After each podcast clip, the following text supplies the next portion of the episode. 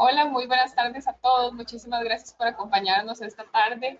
Eh, hoy tenemos el gusto de tener al, doctor Andrés Zamora. Él es ginecólogo infanto-juvenil y justamente vamos a tocar un tema muy relacionado a esto, que son los problemas eh, más frecuentes ginecológicos en la adolescencia. Eh, doctor Andrés, de verdad, muchísimas gracias por acompañarnos y por querer compartir su conocimiento con nosotros. muchas gracias, Elizabeth, y gracias a la Clínica Bíblica por la oportunidad de, de compartir eh, y de tener esos espacios que siempre es importante pues comunicar un poco de, de conocimiento y de transmitir cosas pues para que eh, la gente tenga herramientas para saber exactamente qué puede ser normal y qué, qué amerita digamos también consultar. Exacto, nada más antes de que el doctor eh, inicie su presentación, le, le, quiero recordar a todos los asistentes que pueden ir eh, formulando sus preguntas a través del chat que tenemos aquí en esta plataforma y al final eh, de la exposición vamos a estar evacuando algunas de ellas, así que en toda la libertad de que ya comiencen eh, las preguntas apenas el doctor inicie su presentación, así que sin más, este, lo dejo para que inicie su exposición. Muchas gracias. Okay. Bueno, la idea era hablar un poco sobre los problemas más frecuentes en las etapas de digamos, desde el punto de vista de niñez y adolescencia del área ginecológica. Eh, quiero comenzar como explicándoles un poquito que, eh, que, creo que las cosas más importantes de, de, la charla o de la comunicación, es que eh, sepan que existe una especialidad, una subespecialidad de la ginecología y la obstetricia, que es la ginecología infantil y de adolescentes, o ginecología pediátrica de adolescentes.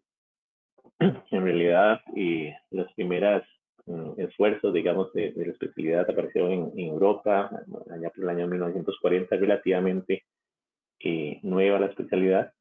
Después aparecieron los primeros esfuerzos en el año 50 y 60 en los Estados Unidos, donde los hospitales, la mayoría de hospitales pediátricos tenían un área destinada al área también ginecológica. La mayoría de hospitales de primer mundo, en todos los hospitales pediátricos, tienen que tener o tienen que tener una eh, subespecialidad de ginecólogos infantiles y también del área de adolescentes.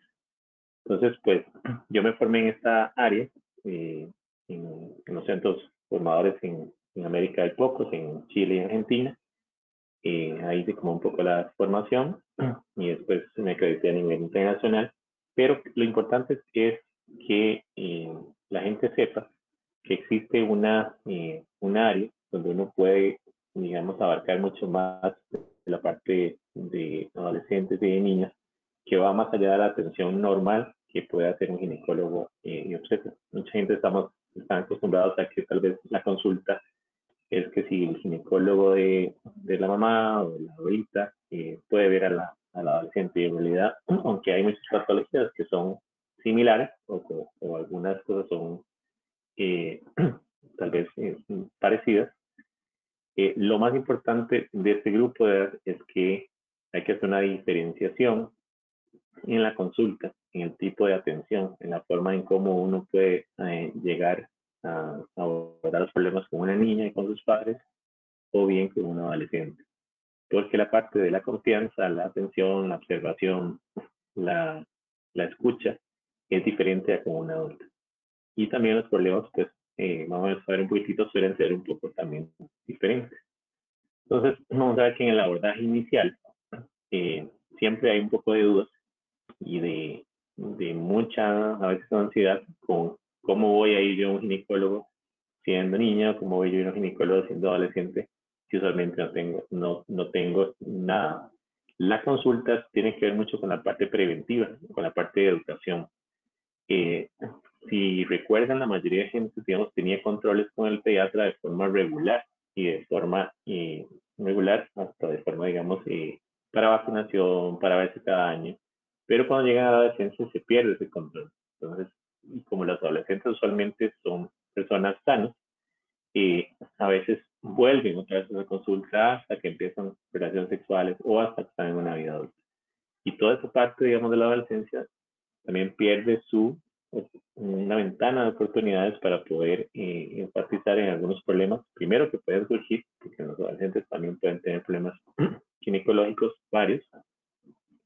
Y también podemos hacer prevención sobre salud sexual reproductiva, sobre algunas alteraciones, por ejemplo, alteraciones del ciclo menstrual, sobre su exploración, digamos, de, a nivel eh, genital, dudas que surgen sobre la parte de la sexualidad y ese tipo de cosas. Entonces, la consulta tiene mucho que ver con esta eh, parte de abordaje.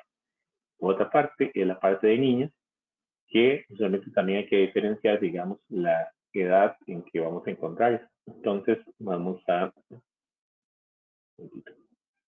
Perdón. No sé si me estoy escuchando ahí. Sí, señor. Todo en orden, ahí lo escuchamos. Sí. Ok, entonces en el abordaje de las niñas hay que enfatizar en historia clínica y en el examen físico. En realidad la especialidad se nutre de diversas disciplinas. En realidad nosotros hacemos una formación que tiene que ver con mucha integración, que tiene que ver con trabajo social, la, porque tiene que ver mucho la parte, digamos, de todo el entorno social del adolescente y las niñas, y mucha formación también que tiene que ver con la parte psicológica. Eh, para hacer un poco de abordaje, además, en la parte, digamos, de trastornos de alimentación, por ejemplo, que tiene que ver con la parte ginecológica, también eventualmente obstétrica, en embarazo adolescente, pero que tiene mucho que ver con abordaje integral de cosas que están ocurriendo en la adolescencia por todos los cambios que ocurren a esta edad, que no solo implican cambios biológicos, o sea, no solo los cambios que va a tener el cuerpo y sus manifestaciones, por ejemplo, con el primer desarrollo, con los cambios puberales que tienen que ver con una primera regla, el primer desarrollo mamario y todo eso, sino que tienen que ver con una serie de cambios a nivel eh, también de la parte eh, psico-emocional, eh, de la parte mental, con la verdad, digamos, lo que hemos visto también igual con lo que se llama el neurodesarrollo, que es, bien se sabe también que el cerebro del adolescente sufre una serie de cambios también y de moldeamientos durante la adolescencia, que también son interesantes y que hay que tener en cuenta. Entonces, la, comunicación, la empatía, el tiempo y la paciencia para atender a, este grupo de edad que tiene diferentes características, eh, es lo que hace como vital que los especialistas, que somos pocos en la área de ginecología Domingo, puedan hacer una atención diferenciada. Hay que familiarizar a la paciente con todo el entorno, con lo que se le va a hacer. Nunca es una consulta invasiva, es una consulta eh, muy de ir respetando, digamos, los tiempos a veces, dependiendo de la edad, se puede revisar, a veces se puede posponer la primera revisión y es una consulta más de entrevista. Lógicamente, si es con niñas, pues siempre están acompañados de los padres. Y en adolescentes, la consulta también puede ser acompañada de los padres, pero también se deja un espacio para la eh, entrevista, un, un, espacio para el abordaje, eh, respetando el espacio del adolescente para la atención. Y eso es importante porque el adolescente tiene que entender que, la, que el paciente es él. A diferencia del que hemos hecho muchas veces con la consulta eh, adultizada, eh, digamos en el sentido de que cuando nos dirigimos a un adolescente le hablamos a los padres y le preguntamos a los padres sobre las, las cosas. Lógicamente los padres pueden ser una ayuda en la consulta, pero eh, priorizamos el abordaje es con el adolescente, porque tiene que sentirse, digamos, en confianza y tiene que sentir, digamos, que está validado como una persona para consultar. Entonces, el padre es nada más una ayuda en la consulta, no es el, el que se le consulta. Es parte un poco la diferencia de una consulta si la da un ginecólogo de adultos a un ginecólogo de adolescentes. El ginecólogo de adultos le va a preguntar a la mamá que por qué viene. Y nosotros preguntamos al adolescente por qué está consultando. Y esa cosa hay que diferenciarla porque la validez que le da a un joven es importante en la valoración de la consulta y bueno, el cumplimiento, digamos, de, hasta de, la, eh, las recomendaciones que podamos dar. La confianza que podemos establecer con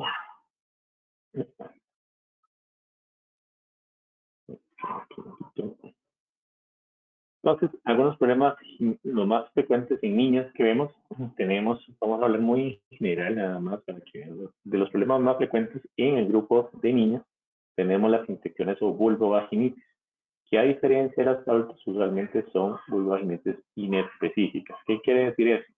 Son infecciones que usualmente no están asociadas a un germen específico, sino que tienen que ver con cambios en el pH o en las condiciones de la vagina de la niña.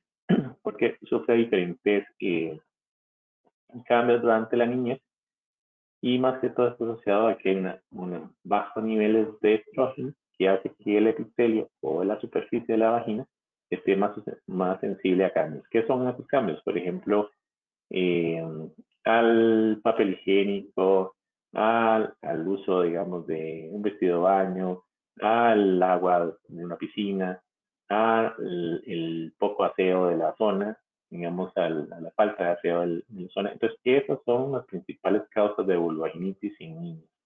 Usualmente vemos eh, infecciones ya cuando el pediatra ya usualmente también ha tratado a la paciente y eh, ya considera que se le sale, digamos, del usual, entonces usualmente no la refiere para el seguimiento. Algunos de estos casos podrían ser algunas infecciones específicas por alguna bacteria o por algún, algún microorganismo.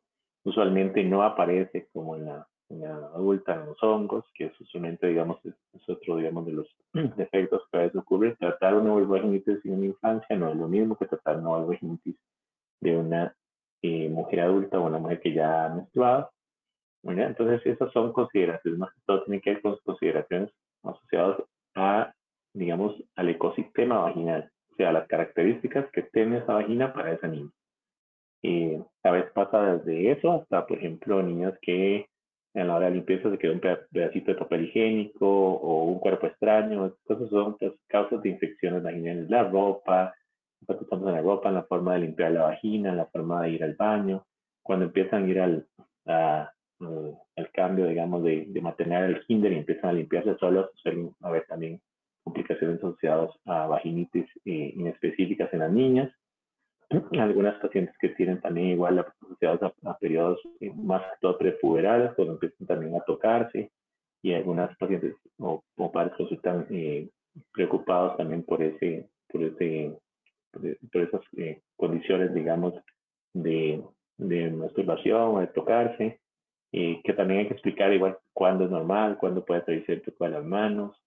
Esas son cosas que abordamos usualmente en la consulta. Hay otro grupo de pacientes y niñas que ver anomalías congénitas, con tales que las anomalías congénitas son un grupo de eh, patologías o enfermedad poco frecuente, pero muy importante de diagnosticarla de forma temprana. Por ejemplo, hay niños que nacen con ausencia de vagina o el canal vaginal y del útero, eh, se llama mm, el síndrome de Rokitansky, que por ejemplo son niños que si no se diagnostican temprana edad, pues solamente pueden haber, digamos, eh, después enlentecimientos en el diagnóstico que repercuten, digamos, en la calidad de vida posterior. Usualmente eh, algunas operaciones también como vaginales, eh, imperforados, eh, labios en la etapa prepuberal a veces hay una, unos labios, una hipertrofia de labios, de labios mayores o de labios menores, eh, operaciones en el imen, estos también los podemos ver. Y la otra parte, digamos, en niños es menos, tiene que ver con alteraciones del desarrollo puberal. Los niños que tienen desarrollos puberales precoces, que siempre igual hay que tener eso como un, un margen, digamos, eh, siempre importante por ejemplo, enfatizar en que toda niña que menstrua antes los 10, de los 10 años tiene que ser valorada por un, ginecólogo o por un endocrinólogo. Es toda niña que menstrua antes de los 10 años o tiene desarrollo mamario antes de los 8, siempre deben consultar. Si tienen desarrollo de vello púbico, desarrollo de eh, caracteres sexuales secundarios como las mamas antes de los 8 años, hay que consultar y menstruación antes de los 10. Siempre hay que mejor consultar. También vamos a ver alteraciones del desarrollo tardío de la parte puberal. Entonces, toda niña que, que llegue a, los 13 años y que no tenga nada de desarrollo mamario, o sea, que sea completamente plana, siempre hay que consultar. O toda adolescente que a los 15 años no haya menstruado, siempre es mejor consultar. Hay un poco de margen algunas niñas que, algunos adolescentes entre los 15 y los 16 años que todavía no han eh, menstruado y que uno podría darle tiempo, pero siempre a los 15 años y no ha tenido su primera regla, siempre es importante consultar. Entonces, los eh, rangos serían 15 que no ha menstruado o con 8 años, eh, menos de 8 años, con caracteres sexuales secundarios como mamas o desarrollo de público y menos de 10 años de regla. Esas son alteraciones del desarrollo puberal en general que podemos consultar. Hay muchas de estas alteraciones y podemos dar solo un webinar de solo de desarrollo puberal, pero bueno, eso es en general. Algunos menos frecuentes hay también tumores en las niñas que también podemos consultar a nivel, digamos, de eh, vaginales, eh, de los labios, lunares, que se puedan eh, ver diferentes. Algunos tumores raros también en las mamas. En la, en la consulta siempre enseñamos también a las niñas, dependiendo de cierta edad, más que toda en la etapa prepuber, cuando, cuando van a tener la primera regla o cuando tienen su primera menstruación, a, hacer una revisión, un autoexamen de mama, porque es parte, digamos, de las ventanas de oportunidad de aprendizaje. Es, un, es una consulta para, para que las niñas eh, entiendan los adolescentes entiendan que es una buena etapa para hacer eh, hábitos de revisión o de educación en aras de favorecer la, la, una, una, una salud ginecológica en, en adolescentes de, la mejor forma. ¿Y cuáles son los problemas más frecuentes en las jóvenes que vemos? Uno es todo lo que tiene que ver con la salud sexual y reproductiva. Lógicamente abordamos todo esto que ahora más un tema eh, necesario, que siempre hay que valorar. lógicamente vamos a valorar dependiendo de, de la madurez eh, psicológica, de la madurez que, que, que, veamos a la niña, digamos, o, o, o, o qué tanto ha eh, digamos, avanzado en este tema. Entonces, hacemos un poco de abordaje en eso, en prevención, en prevención sexual, en prevención de primera, de la primera relación sexual que tengan, algunas eh, pacientes ya un poco más grandes, en algunas, eh, digamos, dudas que tengan sobre, sobre la sexualidad o sobre, sobre las, relaciones sexuales. Y en general, los más frecuentes podríamos decir que son las hemorragias uterinas anormales, o sea, los sangrados irregulares, que de hecho, el próximo mes vamos a tener un, webinar sobre esto, sobre solo sobre alteraciones del ciclo menstrual en adolescentes. Y eh, las otras son las vulvovaginitis, que hemos dicho también, infecciones que aparecen en la adolescencia y que estas usualmente, a diferencia de las niñas, son más específicas. ¿Qué quiere decir eso? O sea, que son más asociadas a algún hongo o alguna bacteria específica. Pues en hemorragia eh, vamos a ver nada más en general, que vean que las alteraciones del ciclo menstrual son en general muchas, mucha cantidad. Hasta un 75% de las adolescentes pueden tener, digamos, eh, alteraciones del ciclo menstrual en general. Eh, más o menos, las pacientes que tienen también sangrados uterinos anormal, eh, hay un porcentaje importante que son adolescentes. La causa más frecuente en adolescentes de ese sangrado es un fenómeno que tiene que ver con la fisiología. Con la fisiología quiere decir con la evolución normal de los ciclos hormonales en la mujer. Y está asociado más que todo a ovulación. El, del 50 hasta el 80% de los ciclos en los primeros dos años de vida de la mujer eh, de, de, edad reproductiva, ¿qué quiere decir eso? De edad reproductiva, de edad menstrual. O sea, la primera vez que me viene a mí la regla, cuánto tiempo después suceda mi, mi, edad menstrual o mi edad reproductiva.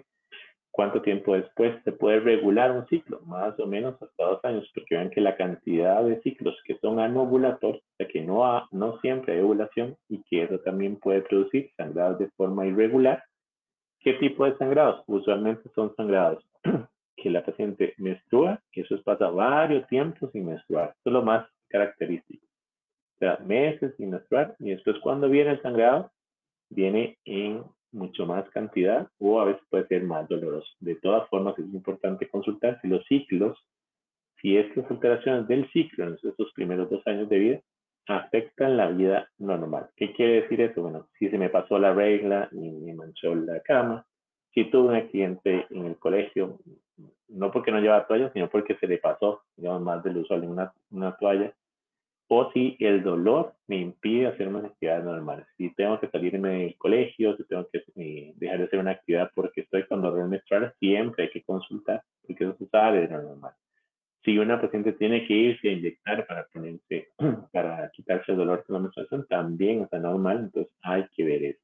Entonces, en general, la, el ciclo menstrual, aunque bien cierto, puede ser fisiológico, o sea, podría ser normal, hay otro porcentaje, un 20% también de pacientes que tienen anomalías de la copulación. Entonces, esto tal vez eh, lo más importante decirlo, que bueno, puede haber problemas de las plaquetas, enfermedades genéticas asociadas a la copulación, como la enfermedad de von Willebrand, pero lo más importante es saber que las pacientes que tienen trastornos menstruales o sangrados abundantes desde un inicio de la regla, siempre hay que esperar por anomalías de copulación. O sea, esa paciente que tuvo su primera regla y ya fue muy abundante y tiene mucho problema y mucho sangrado irregular, o tiene más de, de 10 días de estar sangrando y no para y vuelve a ese ciclo y los ciclos siguen siendo eh, anormales, siempre hay que valorar por, por alteraciones de la copulación. A diferencia que hay más pacientes que, digamos, tienen un ciclo, se regulan un tiempo y después al año vuelven otra vez a hacer un plus control. Usualmente eso está más asociado a otro tipo de fenómenos, pero cuando empieza desde el principio y persiste, hay que ver alteraciones de la copulación. Hay otras causas hormonales que uno también puede diagnosticar en la adolescencia, que tienen que ver con problemas de la tiroides, con problemas en la producción de andrógenos, con problemas en la producción de una hormona prolactina, y también el famoso síndrome de ovario poliquístico, que a veces hacemos diagnóstico también en la adolescencia, pero también hay que ser un poco cauto con eh, etiquetar a los adolescentes con síndrome de ovario poliquístico porque podría ser un fenómeno transitorio o fisiológico. Y no todos los pacientes que presentan un patrón de ovario poliquístico en la adolescencia tienen un ovario poliquístico para siempre. Algunas se diagnostican para, digamos, o, sea, o van a persistir y otras no. Hay otras causas de sangrados, como pueden ser un tumores, pueden ser infecciones vaginales, puede ser el uso anormal de anticonceptivos, entonces siempre hay que valorar. Y hay una serie de pruebas que hacemos, ultrasonido usualmente, introducción de la copulación y eso, que son, en el caso lo importante es esto. Tal vez lo que quiero dejar ahí claro es como para ver cuándo hay que tener eh, en cuenta algunas características eh, que más o menos la, la primera regla, el promedio en, los países está en 12.5 en Costa Rica. Recuerden que les dije que si la primera regla aparece antes de los 10 años, siempre es mejor consultar. La edad promedio para, nuestros, para América Latina en general anda en 12 y medio. Y también eh, se ha visto con el tiempo, de forma, digamos, en la cronología antropológica, digamos, de, de, de la, de la de cuando uno estudia históricamente la menarca, se ha visto que con el tiempo ha ido haciéndose eh, más temprano. quiere decir que las mujeres están teniendo la regla, su primera menstruación más temprano que mucho tiempo, que, que hace un tiempo.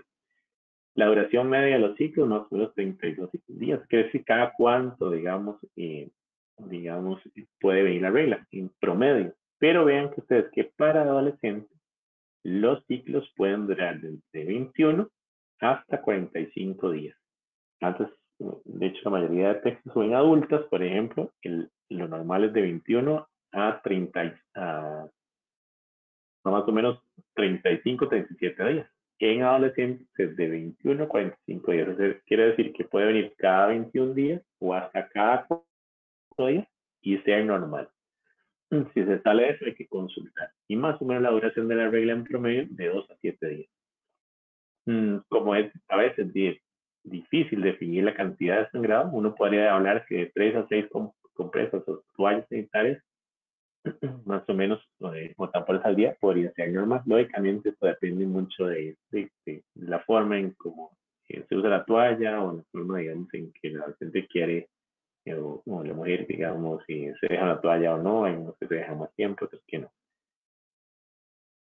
Pero entonces, mm, tomar en cuenta eso más que todo el tiempo. Y bueno, de los trastornos de anovulación que les estaba diciendo, nada más un, un dato muy importante es que parte de esta anovulación podría ser un fenómeno fisiológico, pero en muchas de las causas, de los, de las causas también de que el fenómeno se persista puede tener que ver con estas cosas. Y esto es también un anuncio para ver todas estas alteraciones que vamos a mencionar pueden tener que ver con los ciclos menstruales y esto es importante ver, los trastornos de alimentación, por ejemplo, la anorexia nerviosa o la, bulimia puede dar problemas de nebulización y, consecuentemente, alteraciones en nuestro ciclo menstrual. se puede ser que eso, eh, eso, eh, eso instaurado haga que la regla no venga como debe ser y usualmente la regla más bien desaparezca de nuestro ciclo. El ejercicio físico excesivo, que ahorita está un poco también, un poco de, como de moda. Lógicamente el ejercicio es muy importante en esta edad, pero como todos los extremos hay que tener como cuidado. Entonces, eh, precaución con las adolescentes que hacen ejercicio físico excesivo, digamos que tienen a nivel de competición. Eh, hay niños que empiezan a hacer un poco de correr, después empiezan a hacer un poco maratón, y al final terminan haciendo triatlón, y esos niños tienen cero eh, grasa en su cuerpo y un montón de efectos beneficiosos para las cosas, pero también ese efecto de la, del ejercicio eh, excesivo que no está también monitorizado desde el punto de vista de alimentación y aportes, ¿verdad? puede tener que ver con ausencia de administración y hasta con desórdenes como es eh, poca manifestación de caracteres sexuales secundarios. Los niños pueden tener, si, si empieza muy temprano ese ejercicio físico, en, etapa prepuberal, pueden alargar el momento en que vengan su primera regla, pueden alargar el momento en que desarrollen mamas, y esto es importante. Enfermedades crónicas como asmáticas, eh, crónicas o algunas o diabéticas pueden tener alteración del ciclo, abuso de alcohol y otras sustancias y el estrés, que es uno de los que más vemos asociados a, digamos, a trastornos menstruales. El estrés de todo tipo, el estrés con los estudios, el estrés familiar, el estrés con los amigos, el estrés con algunas circunstancias, puede alterar o producir alteraciones en la ovulación y consecuentemente alteraciones en el, en el sangrado. Unas enfermedades tiroideas, diabetes, eh, bueno, embarazo, enfermedades exógenas, infecciones eh, por clamidia mente, y algunas enfermedades de la coagulación que les decía que más que todo tienen que ver con aquellas que lo hacen desde el principio. Y bueno, el tratamiento es importante que hay que enfatizar en que si esa cantidad de sangrado produce anemia, las cantidades, de, el manejo del, del sangrado también va a depender de qué tan anemia, digamos, si es, si es un grado aumentado, que tanta anemia está produciendo. Si hay forma grave de menos de 8, lógicamente los trastornos menstruales pueden tener que ver con exceso, pueden tener que ver con desorden en el ciclo, pueden tener que ver con ausencia, menstruaciones por largo tiempo, que se llama oligomenorrea. Entonces, dependiendo de, como les decía, muchos de estos trastornos, cuando hay ausencia, cuando viene la regla, viene con mucha cantidad de coágulos. Pero eso va a depender de cada de cada eh, uno de los casos. En, en, general, en vulvovaginitis en la adolescencia, vamos a decir que lo más importante es que ver que algunas infecciones en la adolescencia o que una infección no bien tratada en la adolescencia o no bien diagnosticada puede tener trascendencia y puede afectar la vida reproductiva de esa mujer que a futuro. Esto tal vez un poco el mensaje. Aunque la mayoría de infecciones se pueden tratar fácilmente y muchas son asociadas a un hongo, a algunas alteraciones también en el cambio en el pH. Hay infecciones en la adolescencia, como vamos a ver ahorita, que pueden repercutir para toda la vida. Lógicamente, en esta parte también es un deber, digamos, de la parte desde el punto de vista de salud reproductiva, enfatizar en que, aunque un adolescente esté usando algún método de tonificación seguro, por ejemplo, algún método hormonal, también use siempre una doble protección y el uso del preservativo para eh, prevenir enfermedades de transmisión sexual es prioritario y siempre lo recordamos en las consultas. En la edad reproductiva en general, vamos a ver que cuando ya hay un ciclo menstrual establecido, hay una serie de estatus hormonal o de cambios a nivel hormonales que permite que el epitelio de la vagina tiene algunas características que efectivamente tienen que ver con un componente que se llama glucógeno y eso permite que además haya una microbiota específica, o sea, una serie de bacterias específicas en la vagina que conviven ahí y que permiten que el medio sea, eh, digamos, normal o adecuado y que tenga también un pH, que es el grado como de acidez de la vagina, favorable para todos. Y esto está establecido más que todo por la aparición, digamos, de los estrógenos a cierta edad, o favorecido. Pero cuando esto se modifica, puede empezar a tener problemas. Esos son en general todo un montón de bacterias que pueden estar presentes en la reproductiva y no necesariamente producir patología, o sea, no necesariamente producir enfermedades sexuales.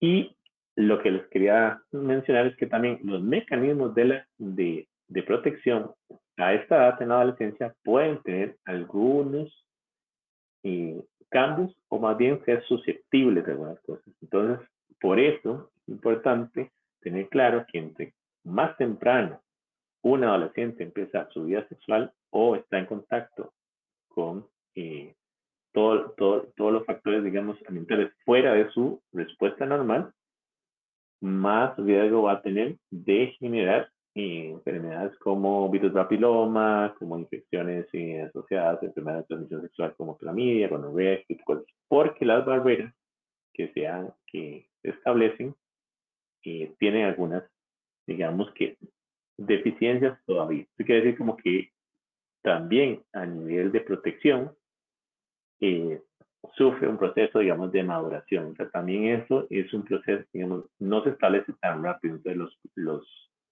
los, mecanismos de defensa en la vagina eh, tienen un tiempo. ¿Y por qué? Porque ven ustedes que en las secreciones tienen actividad fagocítica y actividad linfocítica. En el caso quiere decir, fagocítica quiere decir que hay sustancias que pueden, por así decirlo, comerse a las mismas bacterias que tienen un factor, eh, digamos, eh, no favorable. O actividad eh, linfocítica que es actividad de protección. O sea que si yo hay una infección, puedo llevar células de mi cuerpo para que me defiendan. Este mecanismo en las adolescentes puede estar disminuido. Vean ustedes que todo lo que se llama un escudo bacteriolítico, ¿verdad? en específico, tiene que ver con este tipo de sustancias, se llaman IgA, inmunoglobulinas. Hay proteínas de tejido local, hay lisocimas y hay activación de una cosa que se llama cascada complemento. Lo importante que es que todas estas cosas que son defensas, que a nivel también del endometrio, a nivel de las capas más internas, también ocurren, se llaman inhibidores de proteína linfocítica, defensina, digamos, ¿no? Estos favorecen que haya actividad anti las bacterias o anti-hongos y antiviral. Y en las etapas de la adolescencia pueden estar disminuidas. Además, algunos anticonceptivos, aunque son necesarios para prevenir un embarazo no deseado en esta etapa, pueden disminuir un poquito su efecto. Y hay factores de riesgo asociados, como las todos estos se inmunoglobulinas, que van a favorecer que hayan microorganismos en la zona. Vean ustedes que la IgA aumenta con la edad. Entonces, a menor edad hay menor protección de la mucosa vaginal y oral de microorganismos. Eso tiene que ver no solo con relaciones, digamos, desde el punto de vista eh, relaciones vaginales, sino también, que es una práctica también en adolescentes, es el, tanto el sexo oral, que podrían alterar porque las IgA, que son protectores, aumentan con la edad y no siempre están presentes en edad muy temprana. Entonces, a, mayor, e, a, menor edad de inicio de relaciones sexuales, mayor edad. Y las otras inmunoglobulinas, eh, que también tienen bajos niveles séricos por ausencia de contacto con patógenos. Entonces, las inmunoglobulinas, o sea, los mecanismos de defensa del cuerpo, los anticuerpos, que son esas inmunoglobulinas, en el adolescente, porque como no ha estado expuesto a una serie de bacterias, también está limitada. Por otro lado, hay, desde el punto de vista anatómico, una ectopia fisiológica o ectropion, que es, que es que la mucosa del cuello del útero está más expuesta y esto la hace más vulnerable o más sensible para que adquiera bacterias o eh, infecciones. Entonces, la anatomía del cuello del útero, desde el punto de vista fisiológico, o sea, eso va a ir cambiando con la edad, a edad muy tempranas, está más expuesto. Es como decir, tengo las puertas abiertas en mucho más de, de, de, más formas anatómicamente y tengo más dedo también. Estoy más expuesto a contraer cosas. Y recuerden que en la parte vaginal el pene es como un vector, como un bus que lleva cosas. Entonces todo lo que va ahí favorece, digamos, o puede favorecer infecciones. Lógicamente también hay inicialmente un déficit estrogénico que se va a establecer después de la, de la digamos, del inicio de la, de la, primera regla, más o menos al, uno, al, al primero, segundo año, pero esto también ocupa un tiempo. Y el comportamiento, lógicamente, es otro de riesgo. Lógicamente, eh, desde el punto de vista del adolescente, que todos hablan de que el adolescente en realidad es promiscuo, en realidad no es tan promiscuo. Ese no es tal vez sería el término. El adolescente usualmente es fiel, pero tiene un cambio de pareja frecuente. Entonces llamamos el giro de pareja, es muy rápido. Eso quiere decir que tengo un novio o estoy saliendo con alguien eh, durante seis meses y a los seis meses, a los dos meses después estoy saliendo con otro. Entonces es el giro el cambio de pareja y eso es lo que hace también un factor de riesgo asociado. Nada más igual hacer énfasis en esto, que bueno, lógicamente hay ese tipo de vaginosis y como las cosas pueden aparecer, pero algunas consideraciones especiales con dos tipos de bacterias, nada más para terminar, que es en la prevención de estas enfermedades que son más, que como les expliqué, son específicas, es importante porque, por ejemplo, la clamidia trachomatis, que es eh, bueno, los datos más mm, estadísticos mejores son los de Estados Unidos, pero tiene una tasa más alta entre los 15 y los 19 años de infección por clamidia y tiene complicaciones a largo plazo, básicamente infertilidad, produce obstrucción de las trompas y pueden producir dificultades para quedar embarazada posterior, que muchas veces, que lo estamos viendo ya en edades eh, mayores, en, en, mujeres en edades mayores que tienen eh, alteraciones actuarias importantes asociadas a infecciones que no se trataron o que no se vieron. ¿Cuál es el problema? Que la mayoría de pacientes son asintomáticos, ya no sienten nada. Entonces, está recomendado también algún cribado anual, digamos, con exámenes que se pueden hacer en esas etapas cuando ya se iniciaron relaciones sexuales para prevención. Esto, por la infección eh, tan alta, o sea, por la cantidad de, de, mujeres infectadas a nivel eh, en general en el mundo, ¿verdad? Es un parásito y, se transmite solo por relaciones sexuales. El otro es el, el gonococo, una infección por gonorrea, que es un diplococo intracelular, que tiene la tasa más elevada también en adolescentes y mujeres jóvenes. Entonces vemos que dos bacterias que son complicadas tienen las tasas más altas en adolescentes. 75 a 90% son asintomáticas y solo un más o menos un, de 10 a un 30% tienen algún síntoma. Realmente es muy raro, pero no tiene infección asociada con secreción eh, purulenta, amarillenta, pero la mayoría son asintomáticas. La incubación es de una semana, predominantemente hay infección del cuello del útero, no hay infección hacia afuera, o sea, no es la paciente que tiene ni picazón, ni ardor, ni molestias externas, es todo adentro, por eso también. Y es la otra causa de infertilidad, por eso hay que tener en cuenta que son cosas que hay que evitar o que hay que prevenir porque eh, a veces pasa como si no pasara nada, pero cuando, te dan, cuando hay complicaciones es en edad más adulta. Siempre hay que prevenir el cultivo. Bueno, muchas gracias. Yo les quería dejar nada más. Eh, hay un mensaje nada más de, de, las cosas que hay que, que, que enfatizar en esta vida y me voy a permitir más que todo los prohibidos, eh, no hay que evitar jugar, hay que evitar ser perfecto, hay que evitar hacer malas caras, tener apariencias, conformarse, comparaciones y gente negativa. Dudas y preguntas, vamos a tratar de, yo, el tema es muy amplio porque en realidad es, es como abarcar toda la patología de, niñas y adolescentes en una sola charla, es muy amplio, pero básicamente lo que quería es como que primero que tuvieran en, cuenta que existe una especialidad y que existe eh, médicos que se han preparado y especializado en esta área, que es importante aprovechar el recurso.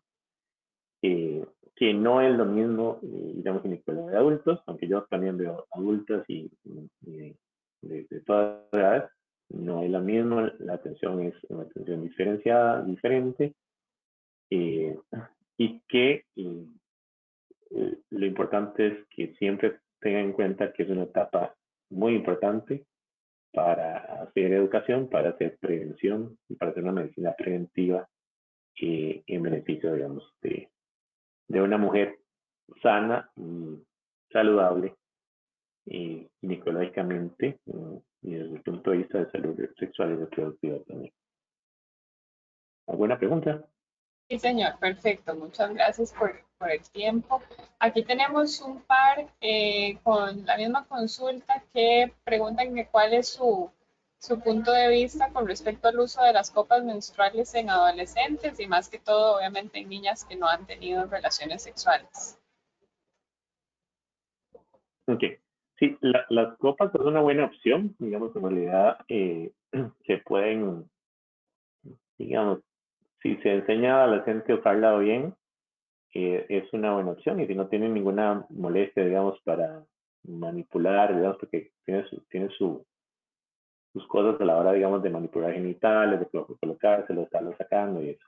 Lógicamente, y eso es importante muy claro, en niñas que no han tenido, adolescentes, que no han tenido relaciones, no pueden usar la copa menstrual. Eh, o sea, el imen, lógicamente, es permeable. Digamos que todavía podría usar un Tampax en una, una mujer que no haya tenido relaciones sexuales. El, el diámetro del imen sin sin que haya sido, eh, haya tenido mm, penetración, digamos que haya tenido relaciones, más o menos va como en unos 12, de 1 a 2 centímetros, digamos, dependiendo, eso varía un poco. Pero una copa definitivamente no la podría usar ningún adolescente que no haya tenido relaciones sexuales. Digamos, no la podría usar porque probablemente le va a molestar mucho y eh, podría rasgar su imen, no porque, no porque eso pase, sino porque es que se va a asustar y va a ser un poco complicado. Un tampón podría usarlo porque más o menos ese es el diámetro que podía pasar. ¿verdad? Casi un, digamos, un dedo o un tampón pasa en un email que no tiene relaciones usualmente. Lógicamente hay emails de diferentes calibres y diferente elasticidad, pero lo recomendable es que lo usen hasta después de haber tenido la primera versión sexual y me parece, bien, es una buena opción de, de uso. Algunas pacientes se sienten cómodas con su uso a, a la hora, digamos, de, de, de nosotros a una toalla y cosas, pero no, no es para todo el mundo. siempre les digo que no es para todo el mundo, no es para todas las muchachas. Hay unos que se sienten más cómodos con una, con una toalla. Y el hecho tal eh, de la copa y buscando la sangre y lavarla, esas cosas, no a todo el mundo le, le gusta. Perfecto, por acá tenemos una que dice que a qué edad debería de tener ya un periodo, digamos, regular, porque dice que, por ejemplo, este caso, le vino por primera vez a los 11, ya tiene 16 años y todavía no tiene periodos regulares. Eh, ella le realizó un ultrasonido y ve que eh, todo salió bien, ¿verdad? No hay problemas de quistes ni nada. Eh, entonces pregunta que a qué edad debería ya estar regulado. Vamos a ver, igual lo que les expliqué un poquito, el, el tiempo para que el ciclo se regule de forma normal es dos años después de, mi primera regla. Hasta tres ahora se ha visto, pero digamos que dos años yo diría que ya siempre hay que poner atención. Eso quiere decir que si, si su hija tuvo la primera regla a los 11, digamos a los 13 ya debería tener un ciclo normal. 13, 14 cuando mucho. Si tiene 16 y tiene ciclos irregulares, hay que verla. Y aunque el ultrasonido haya salido normal. Y hay que, algo está haciendo que el ciclo no está eh, haciendo, digamos, bien las cosas. Es importante eso, ahora aprovechando, a veces la gente piensa que, digamos que, mm, lógicamente el ultrasonido es una gran herramienta diagnóstica, y es importante para descartar más que todo la, la parte eh, anatómica orgánica. Eso quiere decir que tiene un quiste, que tiene un tumor, que tiene una pelota o algo. Eso es una parte, digamos, orgánica. Pero no siempre es la, o, o por ejemplo, en sangrados, la mayoría de sangrados no tienen que ver con, más en estas etapas, con nada orgánico, o sea, con nada, orgánico desde el punto de vista ah, anatómico o visible. Entonces, mucho tiene que ver con otras cosas, con alteraciones de la parte hormonal, que ya les dije, desde un estrés hasta una alteración en, en mi tiroides, en mi prolactina, en otras cosas. Entonces, eh, mm, para, bueno, para volver a la pregunta, dos años después de mi primera regla debería haberse regulado. O uno podía darle tiempo máximo mm, tres años, pero a los dos años hay que ponerle cuidado si eso no se va regulando. Entonces, ella no consulte, debe consultar. Perfecto, por acá preguntan eh, con respecto a las inyecciones, ¿verdad? Este, para anticonceptivas. Entonces dice, por ejemplo, que acá eh, se la puso, ¿verdad? El doctor le recomendó la inyección que se coloca cada tres meses, entonces se la puso y que no para de sangrar. Entonces, que cuánto tiempo puede tardar, que si para usted en, general esto es una buena práctica, ¿verdad? eh, y si se coloca el implante, que si sería lo mismo. Entonces, más que todo, como englobar, ¿verdad? Todas estas técnicas, a ver qué, qué piensa usted. Ok. Sí, eh, bueno, eh, vamos a ver, en general, mm, el inyectable de tres meses, que es lo que, digamos, lo que tiene la, la, institución, digamos, disponible a nivel de, de la Caja de Seguro Social, pues es una opción, pero no es la mejor opción en adolescentes. Ya está, ya está digamos, eh, digamos eh, mm, validado o estudiado que puede tener repercusiones en la parte ósea posterior, digamos, en la densidad mineral ósea posterior. Ahora, lógicamente, y esto es muy importante decirlo, que aunque no es la primera opción para un adolescente, eso es mucho mejor, siempre es mucho mejor a que esta adolescente quede embarazada y tenga un embarazo no deseado y además toda la protección de lo que un embarazo de adolescencia a nivel no solo eh, biológico, sino que la parte de densidad mineral ósea también no posterior. No es la mejor opción, eh, digamos, tiene menos efectos secundarios en implante, que está validado también para adolescentes y tiene mucho mejor eh, perfil desde el punto de vista de efectos, digamos, a, a mediano plazo, o sea, no va a tener efectos sobre el hueso, ni va a tener ningún otro efecto. Eh, algunas pacientes, igual que con el uso de la epoprovera de tres meses, producen sangre irregular. Algunas con el implante también lo hacen. De hecho, es el efecto secundario más, eh, más molesto, que es que produce un sangre irregular intermitente. Yo lo que le aconsejaría es que si está con depo-provera y tiene varios meses sangrando, pues se puede usar tratamiento, se puede usar un anticonceptivo para caerle encima, digamos, y estabilizar un poco la capa interna del endometrio y ver a ver si eso mejora. Eh, y si no, pues si no cambiar de, método. Pero la inyección de tres meses puede producir sangrado irregular, puede producir ausencia de menstruación, que eso no pasaría nada, no pasa nada con que se vaya la regla, pero si él lo molesta producir sangrados intermitentes, regular. Entonces, um, yo habría que darle tiempo a esos tres meses porque, digamos, la, hormona dura tres meses circulando. Eh, podría usar un anticonceptivo un mes digamos, encima o algún anticonceptivo tomado, el mismo que pueda usar, digamos, el para ver si regula y si no regula, pues habrá que cambiarlo nomás.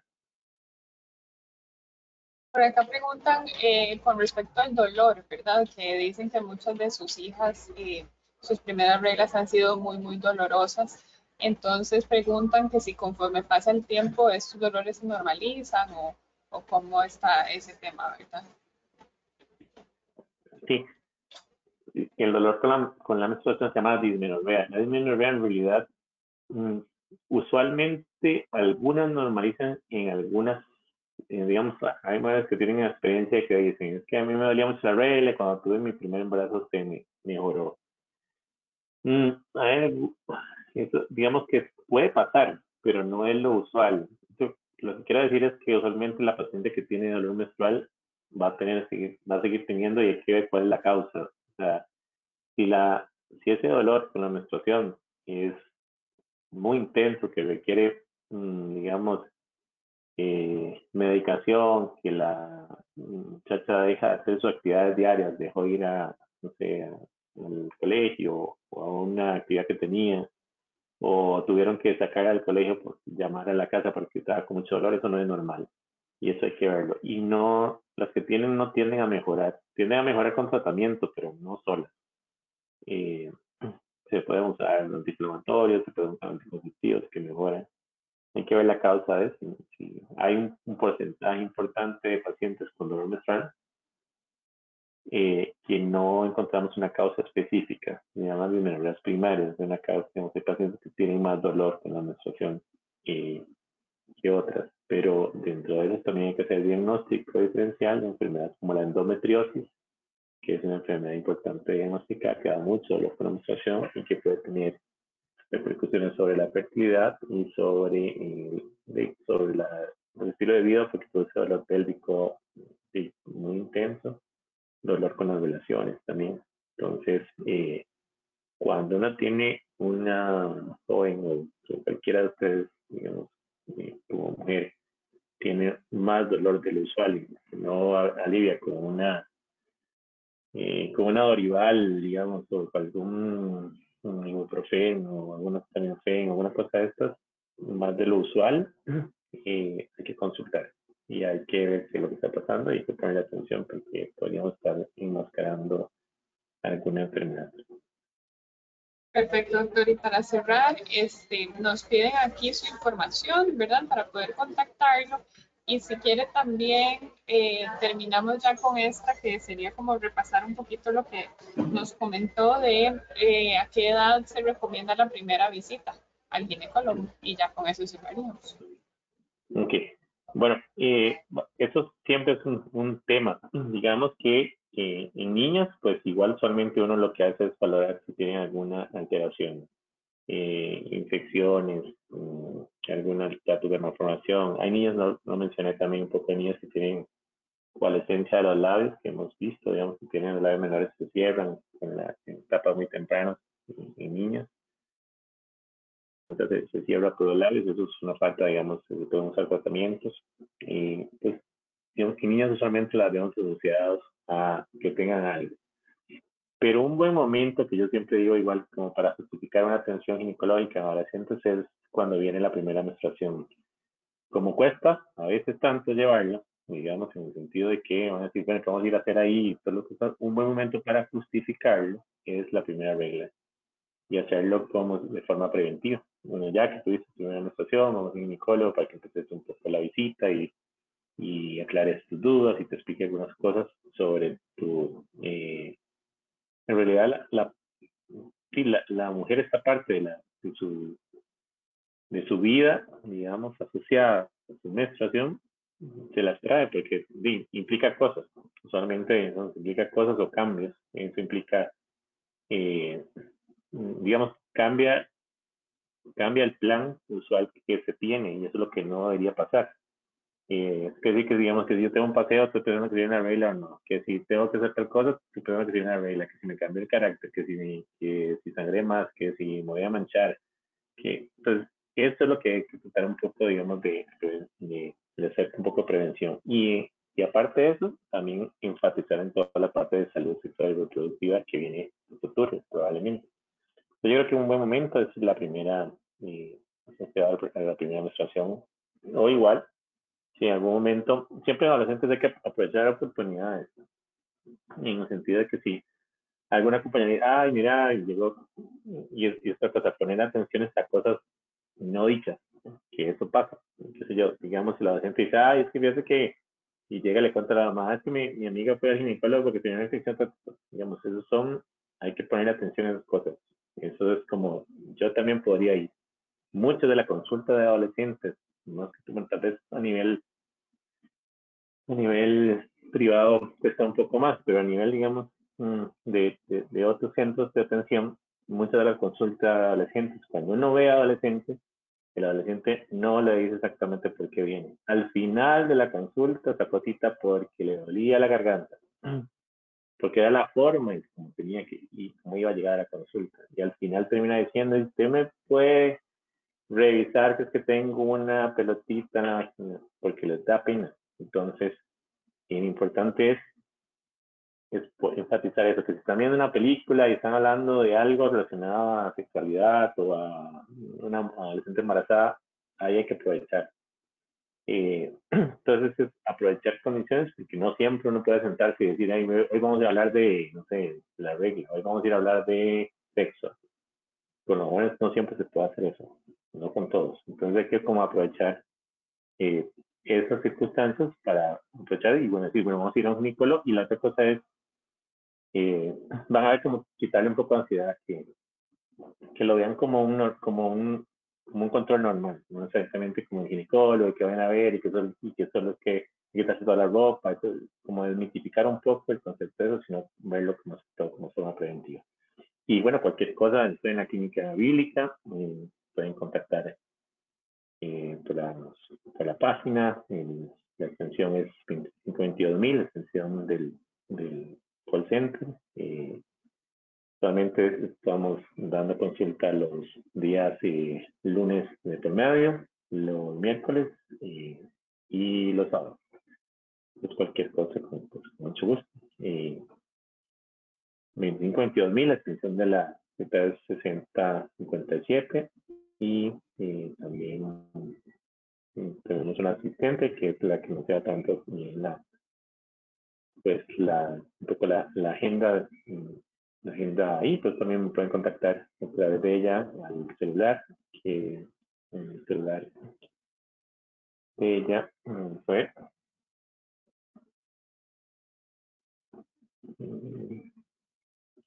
es 8479 9953 8479 9953 por cualquier cosa para citas y consultas. Perfecto, doctor. Aquí también lo estoy pasando, también lo estoy pasando al chat para que por si acaso alguien no lo pudo apuntar, ahí les pasé el numerito.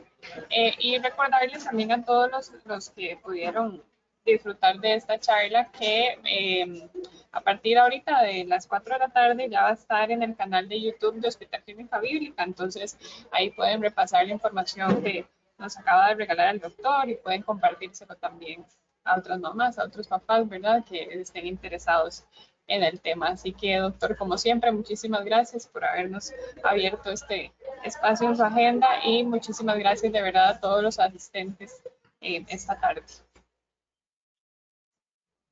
Ok, muchas gracias y, buenas tardes para todos. Estamos a la orden, cualquier cosa con mucho gusto. Perfecto, doctor. Muy amable. Que tenga muy buena tarde. Hasta luego a todos. Gracias. Gracias, igual. Hasta